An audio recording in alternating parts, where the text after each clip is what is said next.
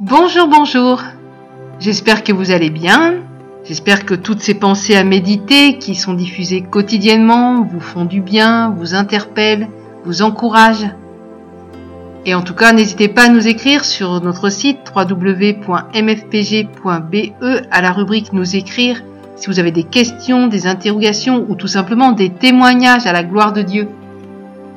En tout cas, voilà, n'hésitez pas à nous écrire. Aujourd'hui, nous allons parler de qui vous a arrêté. Et je te pose cette question, toi qui m'écoutes, qui t'a arrêté? Lisons ensemble Galates chapitre 5 verset 7. Vous couriez si bien. Qui vous a arrêté?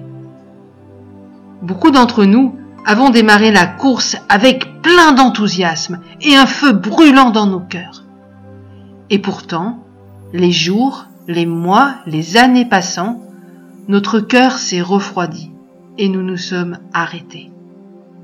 Mais qui vous a arrêté Certains se sont laissés arrêter par des choses légitimes, comme un bon emploi avec des responsabilités, un bon salaire, un mariage, etc.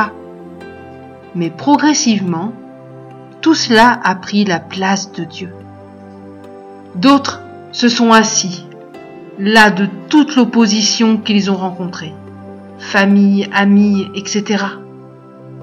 Pour d'autres, ils ont préféré se détourner pour retourner dans ce monde, séduits par ses convoitises. Enfin, quant à d'autres, ils sont littéralement tombés, ont péché et se sont arrêtés, car n'osant plus se relever et lever les yeux vers Dieu.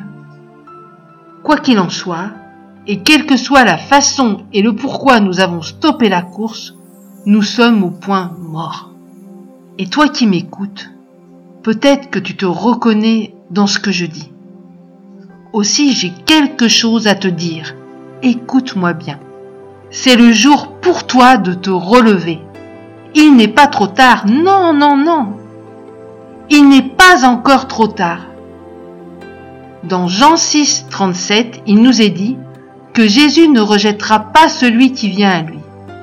Il nous est dit également dans 1 Jean chapitre 1 verset 9, Si nous confessons nos péchés, il est fidèle et juste pour nous les pardonner et pour nous purifier de toute iniquité. Alors qu'attends-tu? Aujourd'hui même, le Seigneur te donne une chance nouvelle de courir et de remporter le prix. Alors mon ami, lève-toi et cours Certains de mes amis, Seigneur, se sont arrêtés sur le chemin. Peut-être qu'ils étaient là, à cause de toute cette opposition qu'ils ont rencontrée sur le chemin. Peut-être qu'ils ont chuté, qu'ils sont tombés, Seigneur. Peut-être qu'ils t'ont remplacé par un job, par un homme, par une femme. En tout cas, Seigneur, ce n'est plus toi qui as la première place dans leur cœur. Eh bien Seigneur, pour toutes ces personnes, je te demande que maintenant, Seigneur, tu leur donnes cette, cet élan vers toi pour revenir à toi. Qu'ils puissent faire comme l'histoire de, de ce fils prodigue qui se dit, je me lèverai et j'irai vers mon Père. Je lui dirai, j'ai péché contre toi et contre le ciel. Qu'ils puissent aujourd'hui rentrer en eux-mêmes et à nouveau dire, je me lève, Seigneur, pour aller vers toi. Je cours même vers toi, Seigneur.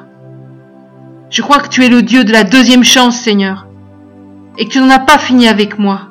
Je veux à nouveau courir dans cette course, et je veux remporter le prix. Seigneur, nous savons, Seigneur, comment tu as reçu ce Fils prodigue. Et nous croyons, Seigneur, que pour chacun de mes frères et sœurs qui nous écoutent à l'instant même, tu vas le faire. Et Seigneur, nous te bénissons, nous te glorifions. Merci, Papa. Je vous souhaite, les amis, une excellente journée, et courez, courez ne vous arrêtez plus. À bientôt.